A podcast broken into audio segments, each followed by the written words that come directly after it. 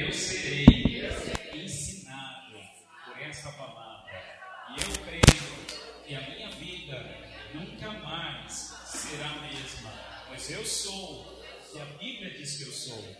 Eu tenho o que a Bíblia diz que eu tenho. E eu posso o que a Bíblia diz que eu posso. Amém. Amém. Então vamos lá, abra sua Bíblia aí em 2 de Pedro, 2 de Pedro, capítulo 1, verso 12. Vamos ler a partir do verso 12, tá bom? Vamos ler do 12 até o 21. Vamos. 12 até o 21. Você pode acompanhar a leitura então comigo. O texto da palavra de Deus está assim. Vai apresentando ali. Ah, legal. Isso. O apóstolo Pedro, inspirado pelo Espírito Santo, diz assim: Por essa razão, sempre estarei pronto para trazer-vos lembrados acerca dessas embora sejais certos da verdade, já presente convosco e nela confirmados. Amém. Nós vamos continuar lendo, mas deixa eu só falar o que é essa verdade. O que é a verdade que ele está dizendo aqui? Vamos só lembrar o que Jesus disse. Jesus mesmo disse: Eu sou a verdade, eu, perdão, eu sou o caminho, eu sou a verdade e eu sou a vida. Então, o que é a verdade? A verdade é a mensagem que aponta e revela Jesus Cristo. Hoje nós estamos aqui, vamos ser ceia do Senhor, daqui a pouco vamos alimentar a ceia. E por que nós vamos fazer a ceia? Porque nós cremos que Jesus morreu na sexta-feira, liquidou as nossas vidas e no domingo ressuscitou. Amém? Então, o que Pedro está dizendo aqui, olha, por essa razão sempre estarei pronto para trazer lembrado acerca dessas coisas. Então, o que, que o crente tem que ouvir sempre? Tem que ouvir sobre pregação de prosperidade?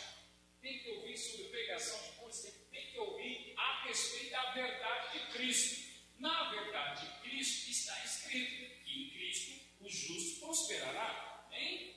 Está escrito que, na verdade, o justo, pelas pisaduras do Senhor Jesus, nós já somos sarados. Então, se a mensagem estiver apontando e revelando Jesus, essa é a verdade. Mas se a mensagem estiver dizendo dez passos para você, segredos, chaves para você, se estiver apontando totalmente para você, para você, para você, não é a verdade. Pode ser qualquer outra mensagem, pode ser qualquer outra palestra, mas não é a mensagem da verdade. A verdade é Cristo. O caminho é Cristo. Então, o caminho para a sua cura é Cristo. O caminho para a sua prosperidade é Cristo. O caminho para o seu crescimento é Cristo. O caminho para tudo é Cristo. Amém? Então, vamos lá, continuando. Verso 13. Eu também, então, considero justo, enquanto estou nesse tabernáculo, despertar-vos com essas lembranças, certo que estou prestes a deixar o meu tabernáculo, como efetivamente nosso Senhor Jesus Cristo me revelou. Mas da minha parte, esforçar-me-ei diligentemente por fazer que, a todo tempo, mesmo depois da minha partida, conserveis lembrança de tudo. Uau, Pedro está sendo ousado, hein? Ele está dizendo, eu vou me esforçar para que a todo tempo você se lembre dessa verdade. E mesmo depois da minha partida, ou seja, mesmo depois que eu morrer, vocês precisarão estar lembrando a todo tempo dessa verdade. Qual é a verdade? Na sexta-feira, na Black Friday, isso me liquidou. Aleluia! A todo tempo. Todo tempo. Todo tempo. Aí vem o verso 16. Porque não vos demos a conhecer o poder e a vinda de nosso Senhor Jesus Cristo segundo fábulas engenosamente inventadas, mas nós mesmos fomos testemunhas oculares da Sua Majestade, pois Ele recebeu da parte de Deus Pai honra e glória, quando pela glória excelsa lhe foi enviada a seguinte voz: Este é meu filho amado, em quem me compraz. Aleluia. Ora, essa voz vinda do céu, nós a ouvimos quando estávamos com ele no Monte Santo. Temos assim, tanto mais confirmada a palavra profética. Guarda aí comigo, diga assim: palavra profética. Guarda esse trecho porque eu vou trazer durante essa mensagem essa palavra profética. Qual é essa palavra profética que ele está dizendo? Então, continuando. Temos assim, tanto mais confirmada a palavra profética. E fazeis bem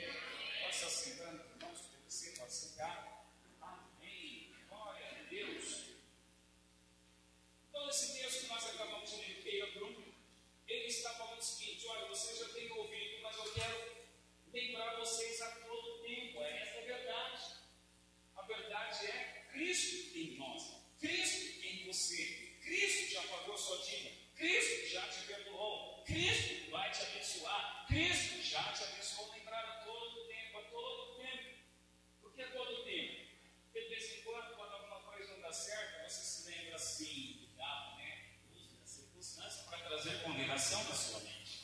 E aí, por essa razão, você se sente assim condenado, você se sente culpado.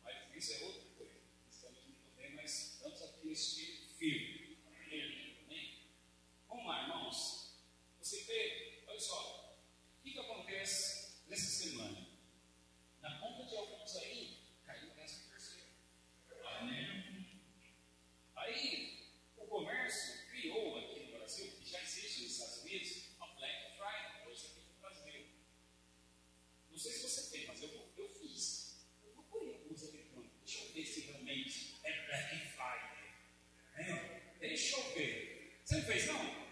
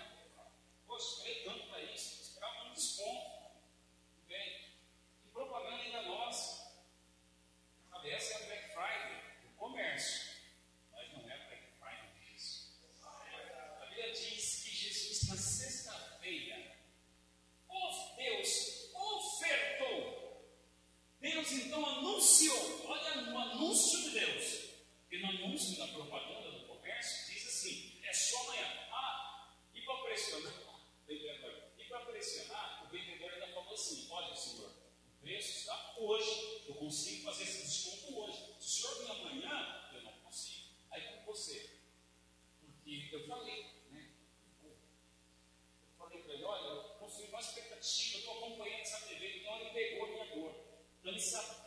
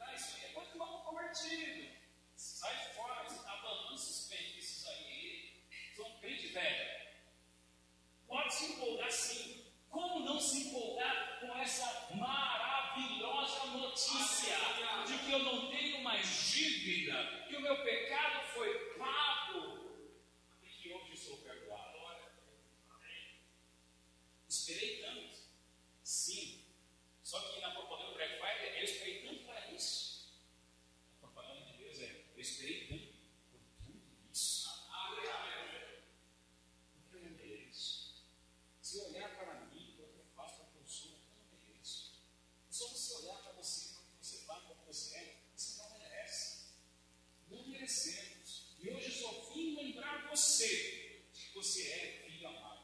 E há uma Black Friday, essa propaganda de Deus não é enganosa. Ele prometeu?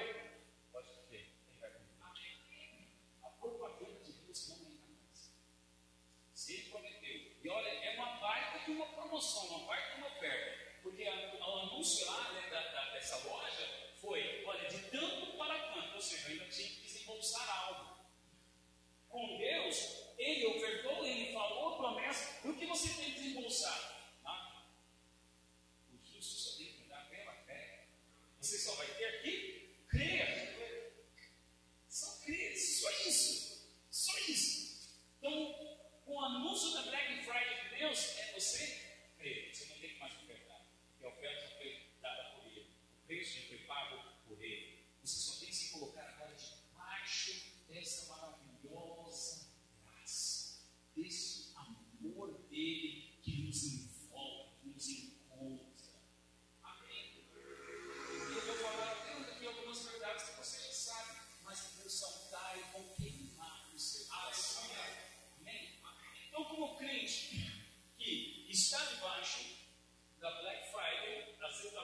paixão, mas não paixão por consumismo, mas paixão por amor a você. Nós, como crentes,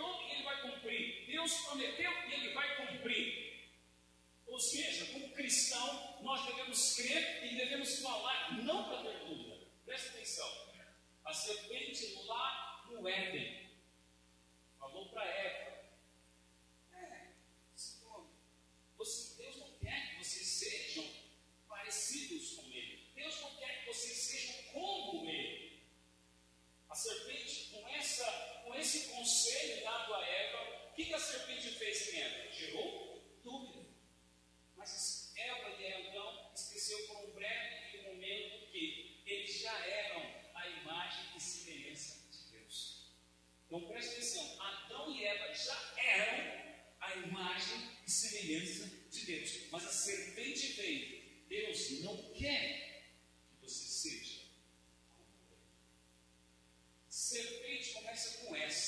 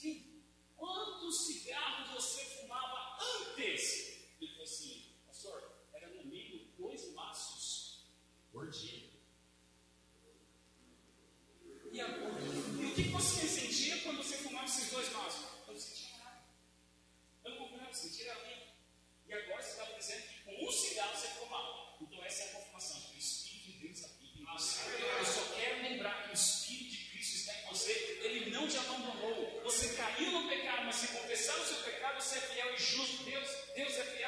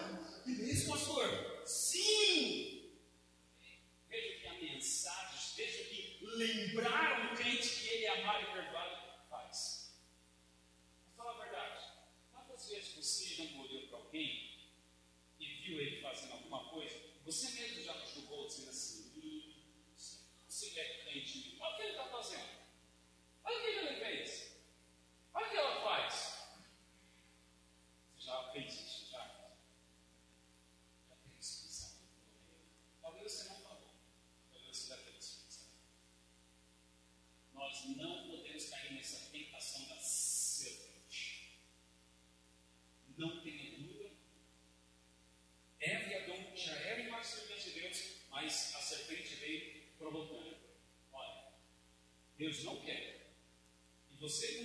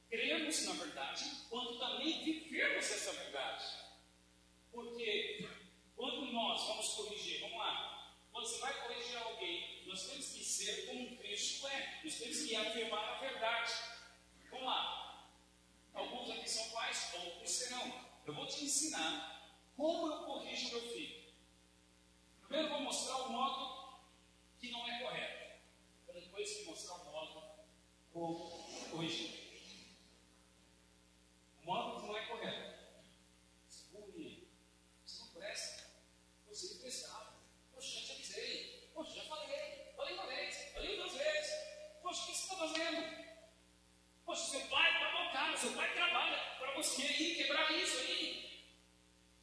Esse é o modo que não é correto. O modo correto de quem desfruta da Black Friday, da liberação de Jesus.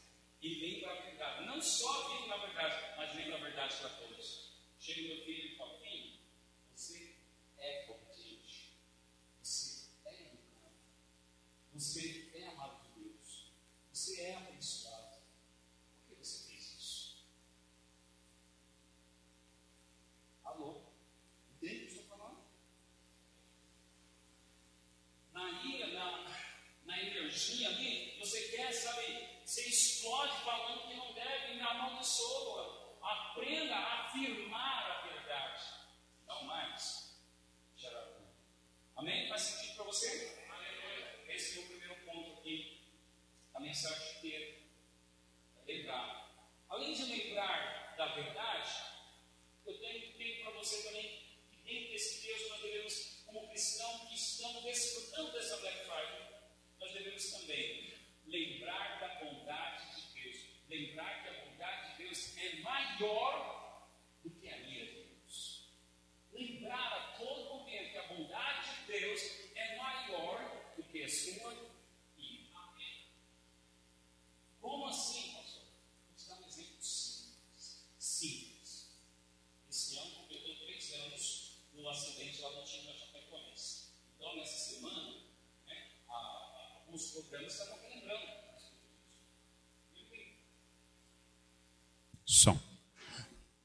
Completaram então três anos que aconteceu aquele acidente lá da Chapecoense.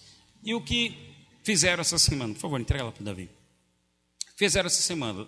Fizeram reportagem, lembraram do acidente, das famílias que ainda não receberam as indenizações e tal. E eu me lembrei de um fato que aconteceu. Que teve uma das filhas de um dos jogadores que morreu, que ela falou assim para a vovó, isso, quem testemunha, quem testemunhou foi a vovó dela. Vovó, cadê o papai? E aí a vovó falou assim, filha, filhinha, filhinha de sete anos, o papai, papai do céu, Deus levou.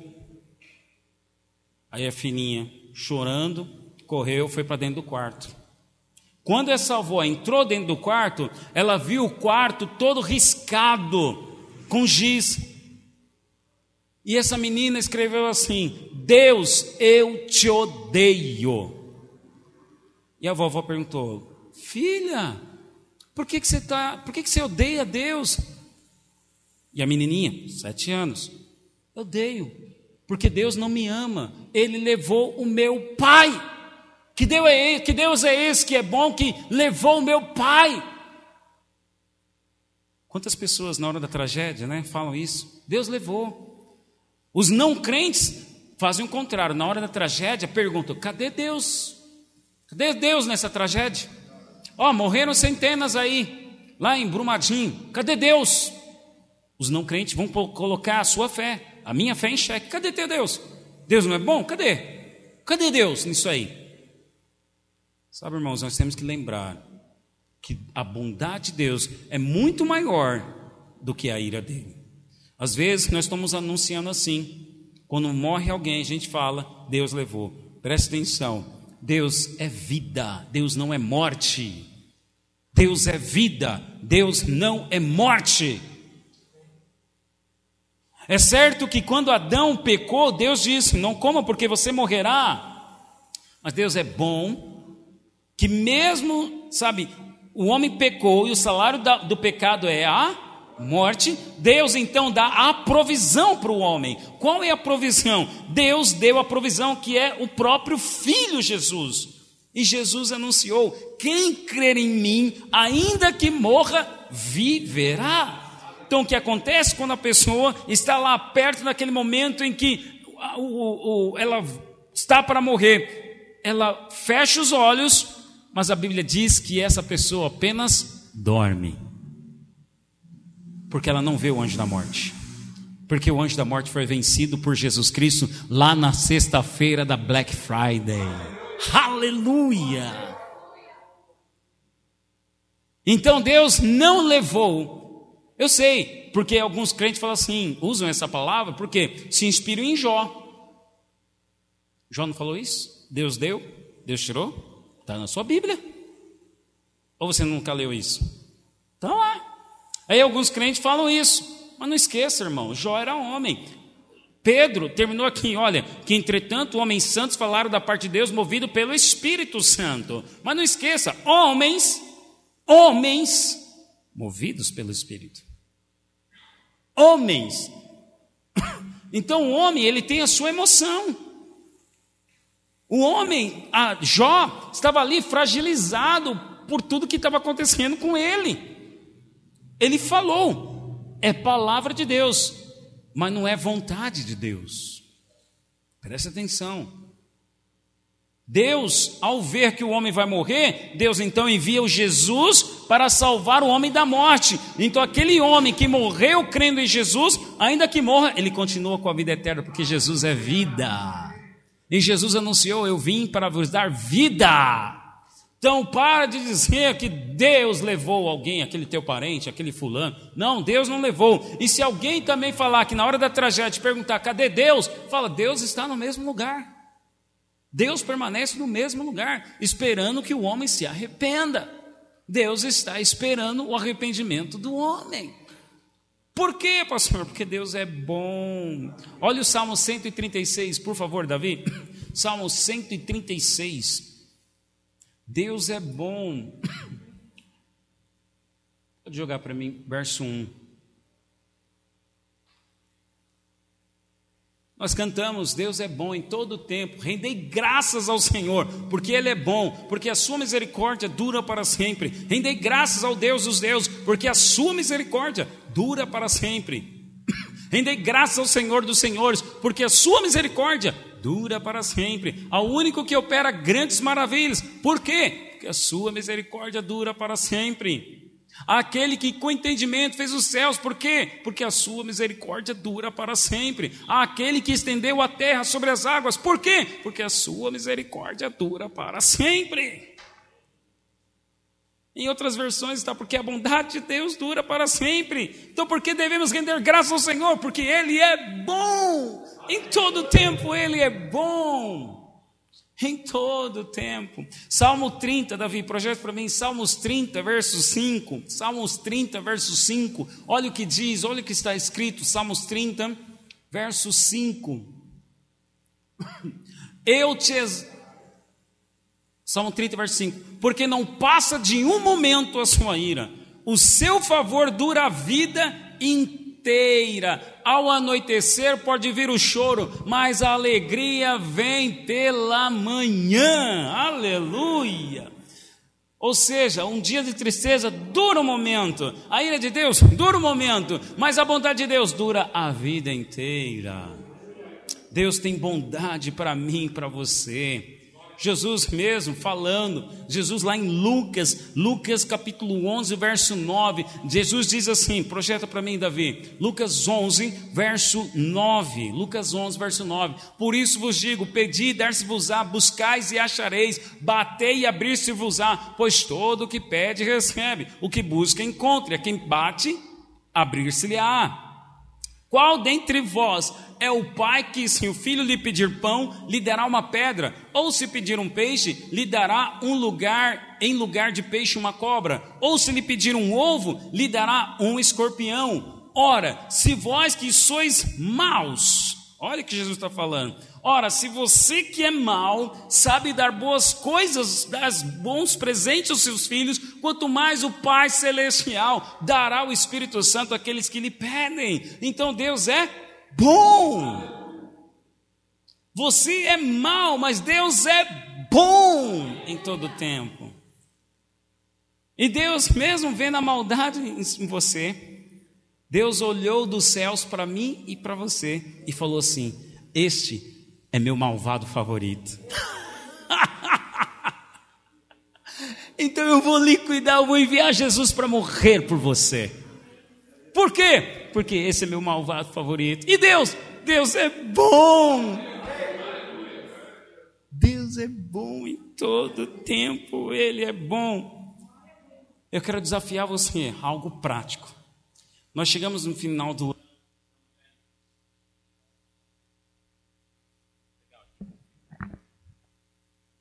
Som. Chegamos aqui ao final do ano, estamos em dezembro. E eu quero hoje, eu estou iniciando uma série de mensagens que chama-se Série Fim do Ano. Não fim dos dias, fim do ano. Série Fim do Ano. E no dia 15 de dezembro, que dia que eu falei? 15 de dezembro, nós vamos ter aqui um culto de gratidão. Dia 15 de dezembro. Uma semana antes do Natal. No Natal, na semana do Natal, o que, que todo mundo pensa? Lembrar em comer, dar presente, comprar, mas eu quero fazer você se lembrar de que Deus é bom. Então o que, que você vai fazer? Um desafio para você. E você, nessa semana, você já vai fazer uma lista, uma lista de coisas que neste ano você tem que agradecer a Deus. E aí na sua célula você vai ler um pedaço dessa lista. Essa lista você vai montar, você vai fazer um inventário porque no dia 15 de dezembro, domingo, um culto aqui, nós vamos escolher alguns para darem testemunho do porquê Deus é bom na sua vida. Então, esse é o desafio para você. Eu estou aqui para lembrar você: Deus é bom. Essa é a verdade, Deus é bom. Pastor, eu não tenho tanta coisa para agradecer a Deus. Claro que tem.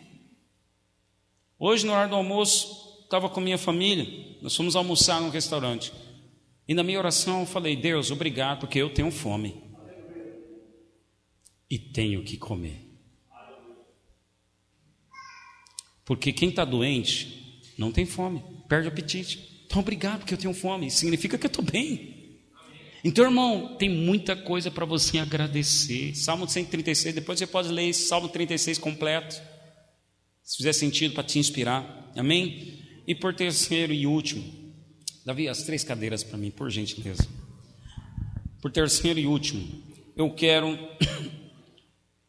que trazer aqui que Pedro, na leitura que ele fez, pode posicionar aqui, uma, isso, uma aqui,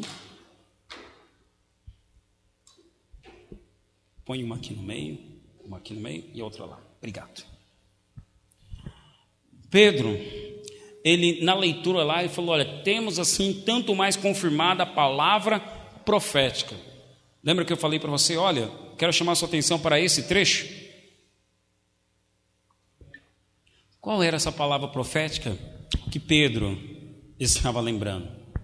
Isaías 61, 1, tem um texto que o profeta Isaías, inspirado por Deus, fez a leitura. Por favor, Isaías 61, verso 1 e 2. O profeta Isaías, inspirado pelo Espírito, disse assim: O Espírito do Senhor Deus está sobre mim. Da, Isaías não está falando sobre ele, tá? Isaías, aqui nesse texto, está profetizando a respeito do Messias. Quando o Messias vier, o Messias vai dizer isto: O Espírito do Senhor Deus está sobre mim, porque o Senhor me ungiu para pregar. Olha só, pregar, o Senhor me ungiu para pregar boas novas aos quebrantados. Enviou-me a curar os quebrantados de coração, proclamar libertação aos cativos e aos gemados, e a pôr em liberdade aos agemados, a pregoar o ano aceitável do Senhor e o dia da vingança do nosso Deus, e a consolar todos os que choram. Então, nesse texto está dizendo que sete eventos irão acontecer na vinda do Messias. Sete. Sete. Você leu aqui comigo. Isaías profetizou isso. Lucas, Lucas capítulo 4, só deixa no ponto aí, não coloca ainda não. Lucas 4, verso 16. Você vai projetar para mim. Antes, deixa eu te colocar aqui numa seguinte situação. Por favor, William, só desce isso aqui para mim. Só coloca embaixo. Por que, que eu coloquei essas três cadeiras aqui? para trazer a seguinte ilustração. Na época de Jesus, como em todo o tempo dos judeus, existiam as sinagogas, os templos dos judeus. Na época de Jesus existiam mais de 450 sinagogas. Em toda, em toda sinagoga, que é o templo de judeus, tinha o altar. E no altar tinha a cadeira do mestre, o mestre da sinagoga, tinha cadeira de quem faria a leitura do dia, e tinha uma outra cadeira no meio que sempre ficava vazia, em todas as sinagogas. Essa terceira cadeira ficava vazia. Por que ficava vazia? Porque era a, a, essa cadeira ficava vazia porque todos os judeus no templo aguardavam a chegada do Messias. E quando o Messias chegasse, ele iria então sentar na cadeira do Cristo, do Messias. Então todas as cadeiras no meio em todas as sinagogas estavam vazias. Lucas 4, verso 16. Isso. Indo para Nazaré, onde fora criado, entrou num sábado na sinagoga. Segundo o seu costume, ele levantou-se para ler. Jesus estava assim. Então, o altar, a cadeira de quem lê, e Jesus se levanta para ler. E ele vem aqui, se posiciona para fazer a leitura. Lembra que Pedro falou que a palavra profética foi confirmada? Isaías assim, era de costume, quando abrir um livro, era abrir e interpretar. É isso que tinha que fazer todo rabi, todo mestre, e quem fosse fazer a leitura. Jesus abre o livro, e onde deixaram, eu acredito que isso deixaram de propósito, para pegar Jesus deixaram em Isaías 61, que é o único é o texto que para os judeus era um texto mais difícil de se interpretar, porque só iria se concluir quando viesse o Messias, então nenhum mestre ousava ler aquele livro. E aí deixaram justamente em Isaías 61:1 para ver o que, que Jesus ia fazer. Olha só, Jesus então levantou-se para ler. Então lhe deram o livro do profeta Isaías. Veja o que estão fazendo com Jesus. Já que ninguém interpreta, vamos ver que esse jovem aí, carpinteiro, vamos ver o que ele fala desse livro, que é a profecia de Isaías, que é o trecho mais difícil de se interpretar. E abrindo o livro, achou o lugar onde estava escrito. O Espírito do Senhor está sobre mim, pelo que me ungiu. Olha só, conta comigo. Eram sete eventos lá em Isaías 61.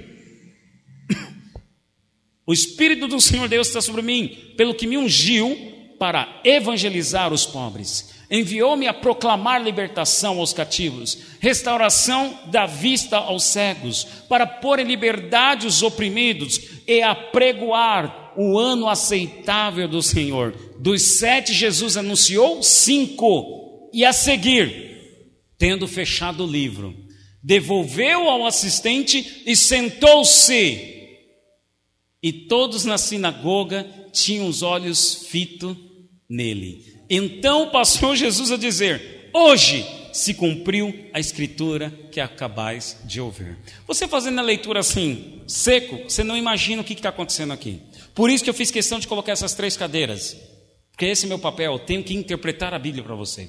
O que está acontecendo aqui? Jesus está lá, lembra das três cadeiras? Sabe onde Jesus sentou? Sentou na cadeira do Messias. Sabe por que os olhos de todo mundo estavam fitos em Jesus? Mais ou menos assim. O José, ou José, o Jesus, filho de José, sentou na cadeira do Messias. O que, que vai acontecer? Vixe, abafa o caso, abafa o caso. Ih, deu ruim. Imagina um burburinho. Ih, deu ruim. Nossa, como vai ser a cara agora? O que, que vai acontecer? Jesus senta na cadeira do Messias e o que, que ele falou? Hoje se cumpriu as Escrituras. O texto mais difícil de se interpretar, Jesus está interpretando, dizendo: Olha, esse texto se interpreta comigo. Eu sou o Messias. Mas os judeus e os religiosos que estavam ali no templo, sabe o que, que eles fizeram? Sabe o que eles fizeram? Empurraram Jesus ali da, do templo e quiseram jogar Jesus no penhasco, apedrejar Jesus. Quem é você? Que ousadia! E daí, a partir daí, os judeus, então os religiosos, começaram a se reunir para quê? Para matar Jesus. Por quê? Porque ele ousava dizer: Ele é o Deus. É aqui que começa a briga política para matar Jesus. Os religiosos fizeram isso. Mas eu e você estamos aqui. Essa palavra profética que Pedro anunciou, que ele falou, ela se cumpriu. Porque Jesus sentou e ele disse: Está cumpridas as Escrituras, o seu pecado está pago. Interessante que faltou dois eventos aí, lembram? Faltou a ira do Senhor e faltou consolar. Por que, que Jesus pulou esses dois? Por que, que Jesus pulou? Porque Jesus, que é a verdade, em nenhum momento ele vem pregar ira. Em nenhum momento Jesus veio para julgar o homem. João escreveu, Jesus dizendo: Eu não vim para julgar, eu vim para salvar. Se eu te perguntar, quando é a lei, você sabe, foi a lei de Moisés, até Jesus. Mas até Jesus em que momento? A lei acaba quando Jesus nasce ou quando Jesus morre? Essa é uma pergunta. A lei acaba quando Jesus nasce ou quando Jesus morre? O que, você acha? Quando morre? Quando morre? Por isso que nós estamos fazendo a ceia? É isso? É isso? Por isso que eu estou aqui para lembrar você. Não. A, a lei acaba quando Jesus nasce. Eis que veio o Messias, cheio de graça e verdade. A lei foi até os dias de João Batista, mas não até os dias de Jesus. O que é a graça? É uma doutrina? Não, é uma pessoa. A pessoa da graça nasceu o menino nasceu. Não cantamos aqui? O menino nasceu. Isaías também profetizou: eis que nascerá um dentre os homens, que será chamado conselheiro, príncipe da paz, maravilhoso, conselheiro, aleluia. Então a graça veio quando o menino nasceu. Pastor, mas por que, que celebramos a ceia por causa da morte? Porque na morte ele pagou a minha dívida e a sua dívida. Não bastava ele apenas nascer, ele tinha que morrer para pagar a dívida. E ali ele liquidou. Pode desfrutar agora da Black Friday, vai. Pode ir lá, no trono da graça, é tudo para você. Eu comprei e paguei o preço por amor a você. Aleluia! Oh glória! Você crê nisso? Você crê nisso? Oh glória a Deus! Vamos colocar em pé. Vamos colocar em pé. Vamos